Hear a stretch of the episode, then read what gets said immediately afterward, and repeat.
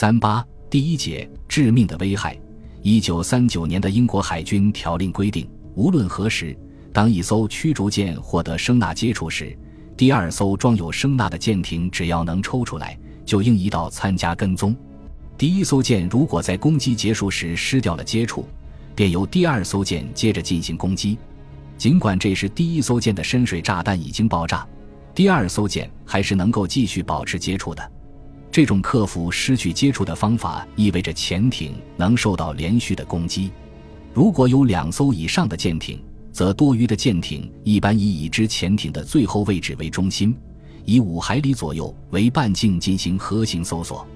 如果那两艘攻击舰失去了接触，用这种方法仍然可以发现潜艇。但是，两艘以上的舰艇以十八节航速进行攻击机动时，有发生碰撞的危险。这对成功的实施猎潜来说太分散注意力了。一九四三年以后，由于德国可能用音响鱼雷进行攻击，英方要求护航舰艇降低速度，因而，在攻击时要用三艘或有时用四艘舰艇保持声纳接触的情况更多了。一九四二年底，人们已意识到，受到攻击的德潜艇一般能潜到五百至六百英尺。而且善于在攻击的最后时刻改变航向，迷惑攻击舰。沃克舰长发明了一种粘贴攻击法，代替上述的深水炸弹标准攻击法。这种方法通常由三艘舰实施，一艘作为引导舰，其余两艘在其两舷正横约一百五十码处。引导舰用降低的航速进行正常的攻击，当与目标距离减小时，不降低声呐发射的时间间隔。采用这种方法，德潜艇一般不会察觉护航舰艇在接近。然后，三艘舰以五秒钟的间隔同时发射五百英尺定深的炸弹。这种战术由烟巴哥号于一九四三年十一月一日攻击 U 一二百零二潜艇时第一次采用。但是，U 一二百零二以下潜到八百英深度上，后来经过十五小时之后，由于空气不够而被迫浮上水面。沃克舰长还发明了一种与粘贴攻击法不同的方法，叫做匍匐攻击法。在攻击舰由于潜艇的深度或由于声纳工作不好而与潜艇在远距离上失去接触时使用。在采取这攻击方法时，一艘引导舰在固定的距离上机动，与潜艇保持声纳接触，同时用信号指示攻击舰向德潜艇上方运动，并指示他们何时投掷深水炸弹。总共二十六个深水炸弹，一般是以九秒钟的间隔，一千五百或两千一百英尺的定深成对地投掷。在对舰队或一艘有价值的大型舰船护航时，护航舰艇应在舰船前方三海里除以一千五百码的间隔呈 V 型配置。如果可能，他们将掩护被警戒舰船前方的整个区域，这使得潜艇在攻击机动行动中可能通过的区域。被警戒的舰船可能以十五至十八节的速度做蛇形机动，而德潜艇为了获得成功的机会，可能以最大的水下航速进行机动，力争到达离目标不到两海里的一个合适的发射阵位。如果护航艇的数量不定，不能以一千五百码的间隔掩护所有可能的接近路线，那么可以把它们之间的间隔拉大到两千五百码，或者缩短警戒线。把德潜艇只能从目标正横方向或正横后方进行攻击的部分留下，不进行掩护。为了很好的保持船位，要求每艘船只能以半节或少于半节的速度改变航速，而且还要比通知的航速至少于下两节来作为机动。对于有些柴油动力船只的发动机来说，其临界速度的公差总不能小于一节。难怪许多护航运输队会很快失去了规定的队形。此外，天气和能见度对舰位的保持也能造成很严重的破坏，而且经常存在着与英语很差的外国船只进行通信联络的问题。还有，驾驶部门的船员不得不忘掉以前关于远离开其他船只的训练，而在学会准确地判断船只间的距离，以保护相互位置。这些问题造成的结果是，船只间和纵队间在名义上是保持半海里的距离。实际上却经常变化很大，特别是夜间，船只常常掉在护航运输队的尾后，护航舰艇常常不得不离开队伍，提醒商船注意运输队中发出的信号。由大约三十至四十艘船只组成的定期远洋护运输队，名义上的航速是八或节，实际上只有六或八节。由于护航运输船散布的区域面积很大，一艘前航的德潜艇能够接近到它的角度，比接近舰队舰艇的角度要大得多，因此。护航舰艇要分散配置在护航运输队的前方和两侧，有时要间隔五至七海里。在天气不好时和在夜间，至少要有一艘护航舰艇位于护航运输队的后面，警戒掉队的或受到鱼雷攻击的船只。后来，当潜艇采用了夜间浮出水面进行狼群攻击的战术时，护航舰则用来阻挠德潜艇以水面高航速从后面接近护航运输队。